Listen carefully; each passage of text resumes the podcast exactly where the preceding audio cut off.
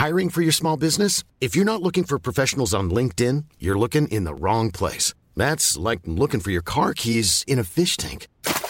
LinkedIn helps you hire professionals you can't find anywhere else, even those who aren't actively searching for a new job but might be open to the perfect role. In a given month, over 70% of LinkedIn users don't even visit other leading job sites. So start looking in the right place. With LinkedIn, you can hire professionals like a professional. Post your free job on linkedin.com/people slash people today.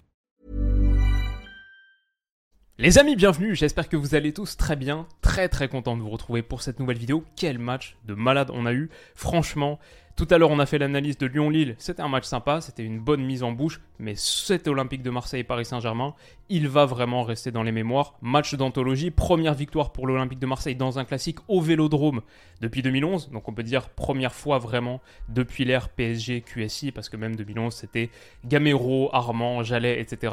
Pour moi, match de la saison du foot français pour l'instant. Parce que l'engagement, parce que l'enjeu, et l'ambiance dans un vélodrome qui était vraiment vraiment à la hauteur. Victoire donc 2-1 de l'Olympique de Marseille, but d'Alexis Sanchez sur penalty, égalisation de Sergio Ramos un peu en mode finale de Ligue des Champions 2014 sur corner au bout du bout du temps additionnel de la première période et Ruslan Malinowski, le coup de sniper. Euh, tiens tiens qui euh, redonne l'avantage à l'Olympique de Marseille et il n'y aura pas de but après. Victoire 2-1 donc, pas de séance de tir au but et honnêtement, Igor, Tudor, ces hommes ont réalisé un match à la hauteur de leurs principes, de leurs ambitions. Ils ont, été, ils ont eu le courage de leurs principes, de leurs convictions et l'exécution a été à la hauteur. Impressionnant. Pour le Paris Saint-Germain, c'est une élimination qui fait tâche, bien sûr, après avoir été déjà sorti de la Coupe de France l'année dernière en 2022 au même stade de la compétition, contre Nice au tir au but. Donc pas de succès après 2022, pas de succès non plus en 2023 pour le recordman de l'épreuve, un club qui a remporté quoi 6 des 7 dernières ou 6 des 8 dernières, un truc comme ça, Coupe de France. Et bien sûr, un revers qui soulève des questions à quelques jours d'affronter le Bayern. On va avoir l'occasion de reparler de tout ça. Parlons un petit peu de jeu. Comment est-ce que ça s'est matérialisé? Comment est-ce que l'Olympique de Marseille l'a emporté? Bah déjà, bien sûr, avec une énorme, énorme pression. Il y a un moment, je me suis demandé, bon, sur ce 6 mètres où il y a une, cette récupération haute, il est mal sorti par Marquinhos aussi, euh, les premiers ballons difficile pour le Paris Saint-Germain de percer la pression marseillaise. Donc euh, les avants n'ont pas été très très nourris. Typiquement sur cette action à la sixième minute, déjà qui annonce un peu la couleur, la température, Under va déclencher énorme parade de Donnarumma, la claquette juste au-dessus de la barre. Mais ce que je voulais dire, c'est qu'il y a des moments sur ce match où je me demandais si c'était vraiment un OM PSG ou si le Paris Saint-Germain rencontrait les Pays-Bas de Renus Michels, les Pays-Bas 74. Il y avait vraiment cette chasse du porteur, à 3, à 4 parfois, la contre-pression hyper intense, Chancel Bemba là, qui vient chercher Neymar à cette hauteur, et grosso modo un plan de jeu qui a été exécuté avec qualité, parce que la pression, l'intensité, l'agressivité, c'est une chose, mais le faire sans faute, ça c'est une autre pour vraiment récupérer des ballons, pour vraiment concrétiser ça avec des situations ensuite que tu après la récupération, des situations dangereuses que tu peux mettre en place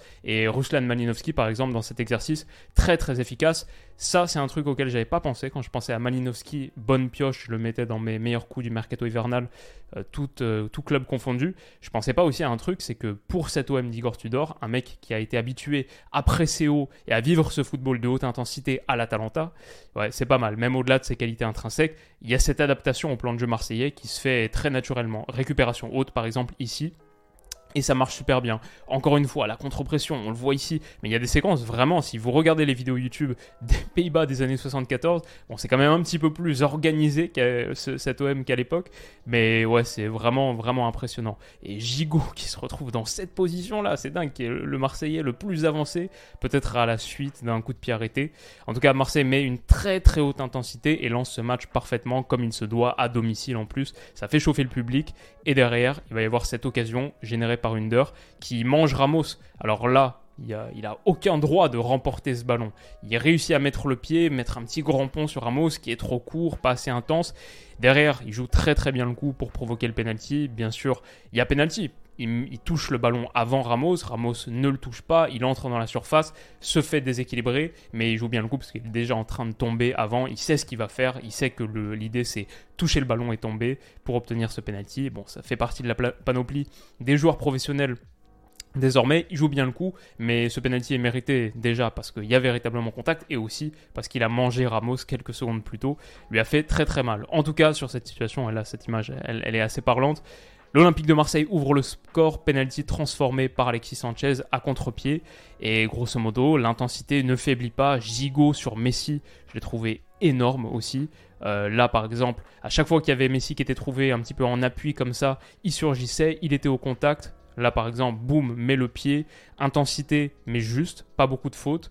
Euh, là encore, à nouveau, ballon cherché, je crois que c'est Verratti pour Messi ici en décrochage et eh bah ben, il est là, il est présent au contact, au duel et un ballon récupéré.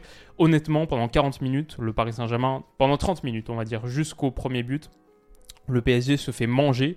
Et moi, je me dis, mais Christophe Galtier, là, il faut qu'il y ait une réponse parce que Tudor est en train de le dévorer. Il faut qu'il y ait une adaptation, il faut qu'il y ait quelque chose qui change, en seconde notamment, pour que ça aille mieux. Aussi parce que je trouvais que l'idée de Marseille d'être très très haut sur le terrain et en gros de mettre une énorme pression, énorme intensité dans la moitié parisienne, quelque part ce plan de jeu il était légitimé par l'absence de Kylian Mbappé. L'idée de Tudor c'est de dire ok on va presser et finalement on va pas tant s'exposer que ça en contre, on va pas tant payer euh, voilà le revers de la médaille de notre approche parce qu'il n'y a personne véritablement pour nous faire mal en transition. Et c'est vrai que même si le Paris Saint-Germain a réussi à contrer avec des mouvements de Kylian Mbappé, de euh, Léo Messi par exemple, euh, de Neymar, bah, il a manqué cette pointe dangereuse qui, qui rend ton plan de jeu beaucoup beaucoup plus difficile à mettre en place. Alors, le PSG va quand même s'en sortir. Déjà, il y a cette frappe sur le poteau de Neymar et il y avait de la qualité dans le dernier tiers quand le jeu se stabilisait un petit peu plus pour le Paris Saint-Germain à la fin de ces transitions, elles étaient généralement pas finies immédiatement. Il y avait un petit peu de contrôle à la fin. Et ensuite, il y a ce, but de légalisation sur corner. Un peu litigieux. Est-ce que le tir est dévié par Rongier, oui ou non? Dites-moi ce que vous en pensez. Moi, je prétends pas détenir la vérité. Je trouve que c'est assez flou. Sur sur l'instant, sur le moment, je me dis c'est dévié. Et du coup, après, ça, comme ça fait tout ce débat, et moi j'enregistre le match en même temps que je le regarde. Donc à la mi-temps, je me suis passé l'action là 20 fois. Je peux pas vous la montrer parce que copyright, mais j'ai regardé 20, 25, 30 fois. Et je crois, en regardant peut-être trop de fois le ralenti, qu'il la touche pas. Mais en même temps, il proteste pas quand l'arbitre donne corner. Donc ça, c'est plutôt ce qui m'indique le fait que oui, sans doute, il l'a touché. Mais sur les images, sur le ralenti, tu regardes 20, 25 fois, vraiment, si on regarde 2-3 fois, on se dit qu'il l'a touché, et après on regarde beaucoup de fois, on se dit, hmm, pas sûr, parce que c'est vrai que ça rebondit juste avant. Bon, en tout cas, les commentateurs euh, que je regardais sur France 3 étaient trop excessifs en disant tout de suite dès le premier ralenti, non, il l'a pas touché, ça je dirais pas, c'est plus complexe à trancher que ça. Et sur Twitter, j'ai fait le sondage sur 25 000 votes, vous êtes 52-48, je crois, un truc comme ça. Peut-être que c'est la juste séparation Marseille-Paris. Mais bref, toujours est-il que le, Paris Saint-Germain égalise sur corner cette tête croisée de Sergio Ramos qui met un petit coup de clim au vélodrome juste avant de repartir, juste avant la mi-temps, pardon. Et ce qui est fort, du coup, je trouve, l'OM, c'est il repart sur les mêmes bases. Au retour des vestiaires, c'est peut-être pas exactement le même niveau d'intensité, parce qu'on sent que physiquement, il s'est un peu amoindri. Mais c'est quand même costaud mentalement. Bah, typiquement sur cette touche, la touche qui amène au 2-1, on voit que l'OM est haut. Il y a 1, 2, 3, 4, 5, 6, 7, 8, 9 Marseillais qui sont dans le champ visuel. Je suis sûr que le dixième est aussi dans la moitié de terrain. Si on voit Gigot qui est là, forcément le dixième Marseillais, il y est. Le onzième, bien sûr, il est dans son but, mais peut-être très très haut aussi. Voilà, il y avait quand même cette volonté, il y avait toujours cette volonté, surtout, c'est mieux dit comme ça, d'être très haut, de faire mal, d'être agressif. Et en l'occurrence, Neymar sur cette touche, je ne sais pas trop ce qu'il fait. C'est un geste, euh, vraiment une feinte très risquée dans cette zone à essayer de se retourner, petite feinte de corps, et Mbemba se laisse pas prendre, il va intercepter. Encore une fois, Chancel Mbemba, je trouve, quel joueur, il est là, il peut percuter, donner un retrait. Alexis Sanchez ne laisse pas passer ici, mais c'est pas grave, il peut déclencher, c'est contré, et ça revient donc sur Ruslan Malinowski, qui lui ne se fait pas prier, et on voit, pouf, un coup de barrette calibre 50 qui transperce la cage de Donnarumma, la célébration dans la foulée. Moi j'étais content de ce but parce que c'était mon petit prono dans la preview d'avant-match. J'avais dit 2-2, qualification du Paris Saint-Germain sur penalty parce que Donnarumma était meilleur et but de Malinowski. On n'était pas très très loin si celui de Ramos à la fin n'a pas été refusé peut-être. Mais, euh, mais déjà Malinowski buteur, ça, ça suffisait à mon bonheur. Et en plus Donnarumma est dessus, c'est juste que la puissance est telle qu'il a ce tout petit temps de retard dans cette zone, mais il, dévie, mais c'est juste qu'elle est un, peu trop puissante par rapport à ce qu'il anticipe. C'est un vrai, vrai coup de canon, bien maîtrisé, superbe frappe. Neymar se prend un petit peu la tête, mais si, ouais, c'est compliqué. À 2-1, là, le Paris Saint-Germain s'attend à, souffrir, et surtout, moi, ce qui m'a interpellé, le manque de qualité sur le banc. Le Paris Saint-Germain a cet effectif et c'est dingue de se dire ça, mais l'effectif total, il n'est pas à la hauteur. Le 11, ah, tu peux dire il est correct, même là, avec des absents, c'est pas parfait, quoi, c'est pas top top. Il y a des trous, même dans le 11, mais alors l'effectif, la profondeur de banc, enfin c'est désastreux d'être mené 2-1 au Vélodrome contre ton pire ennemi sur la scène nationale dans un match à élimination directe à la 72e et le changement que tu fais c'est sortir Verratti pour mettre Carlos Soler. Enfin, ouais, c'est pas à la hauteur, quoi. Et j'ai trouvé grosso modo que dans cette dernière période, même si le PSG a eu quelques situations, quelques mouvements, ça manquait de qualité technique, en fait. Pour aller exploiter et faire mal à ce bloc bas marseillais, qu'il a été plus en position résistance dans le dernier quart d'heure. Ouais, typiquement, ce ballon de Fabien Ruiz pour aller allonger, aller chercher Nuno Mendes, il est un poil long. Et grosso modo, ça a manqué de qualité technique. À part peut-être Warren Zahir Emery, Là, le PSG a un vrai, vrai talent, un vrai potentiel, on le savait bien sûr, mais lui, ça a été un des meilleurs sur son entrée. Euh, là, il génère une très très bonne occasion, déclenche, mais c'est, c'est pareil, Carlos Soler, son contrôle est pas top, et du coup, au moment de donner à Ekitike, qui lui aussi a pas fait une bonne entrée, il est un petit peu hors jeu. Voilà, ça c'était le problème de, l'effectif parisien et ça c'est aussi un petit peu inquiétant à l'heure de disputer un très très gros match contre le Bayern en Ligue des Champions. Alors à la toute fin, Ramos a une situation, c'est le but qui est refusé finalement pour hors-jeu. D'ailleurs, Gigot le sort de la main. Euh, mais il est un petit peu derrière la ligne et de toute manière il y a hors-jeu. Mais j'ai bien aimé le réflexe, prêt à tout donner pour conserver le résultat hors-jeu. Et encore une fois, Ramos qui est trouvé à la toute fin. Mais bon, voilà, c'était ça le plan du PSG à la fin. Euh, mettre des ballons pour essayer de trouver Ramos au second poteau, preuve d'une certaine forme d'impuissance. Et euh, c'est encore une fois le tout dernier ballon du match, c'est ça, c'est un ballon de Messi pour Ramos qui est intercepté par Paul Lopez. Victoire donc de l'Olympique de Marseille, et j'ai envie de dire victoire méritée. Quand on regarde le résultat final, 56% de position pour Paris, surtout un chiffre qui a bien grimpé avec euh, la dernière demi-heure, mais 15 tirs à 8 pour Marseille qui était beaucoup plus dangereux avec ce qu'ils ont eu. Euh, deux grosses occasions à une, finalement toutes les grosses occasions sont allées au bout. Et ouais, c'est une victoire méritée, une qualification que je trouve plutôt méritée, assez inquiétant pour le PSG. Si on doit regarder sur le registre individuel, Sanchez a été énorme, Malinowski, j'ai beaucoup aimé, Under a été énorme, Rongier très bien, Gigo Mbemba particulièrement, et ouais, même Klaus sur, a provoqué dans la profondeur pas mal.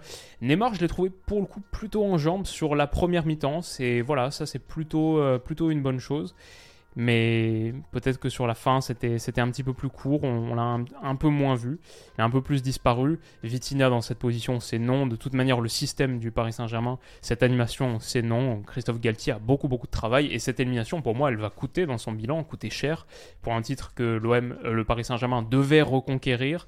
Sur la scène nationale, le Qatar a toujours souhaité l'hégémonie la plus totale, remporter toutes les coupes, là sortir contre le rival en huitième de finale de Coupe de France, c'est ouais, c'est inquiétant. Si demain tu sors contre le Bayern, là, dans quelques semaines, match retour c'est début mars, donc euh, dans un mois, si tu es éliminé contre le Bayern en Ligue des Champions, bah, pour moi c'est déjà la, fin de Galtier en fait.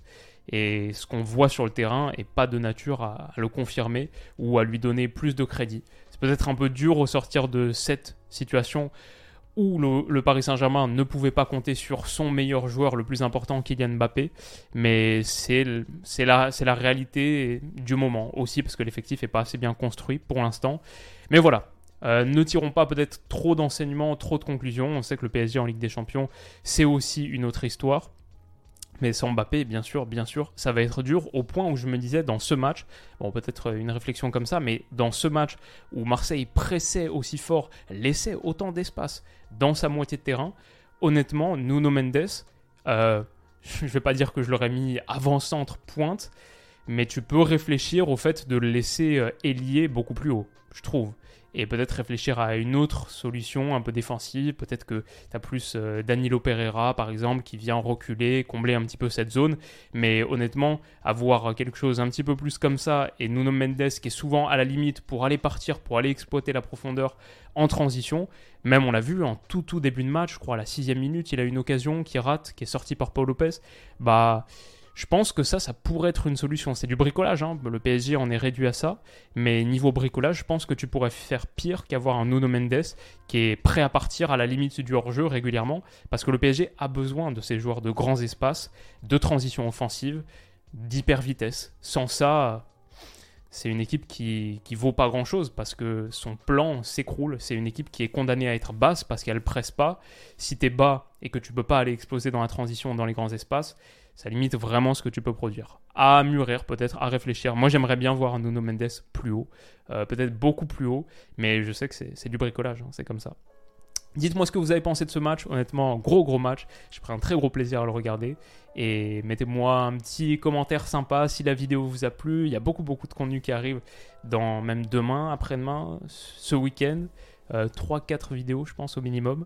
Donc euh, rendez-vous pour ça. Abonnez-vous à la chaîne pour pas rater ça. Et passez une très bonne nuit. Rendez-vous très vite demain. Bisous.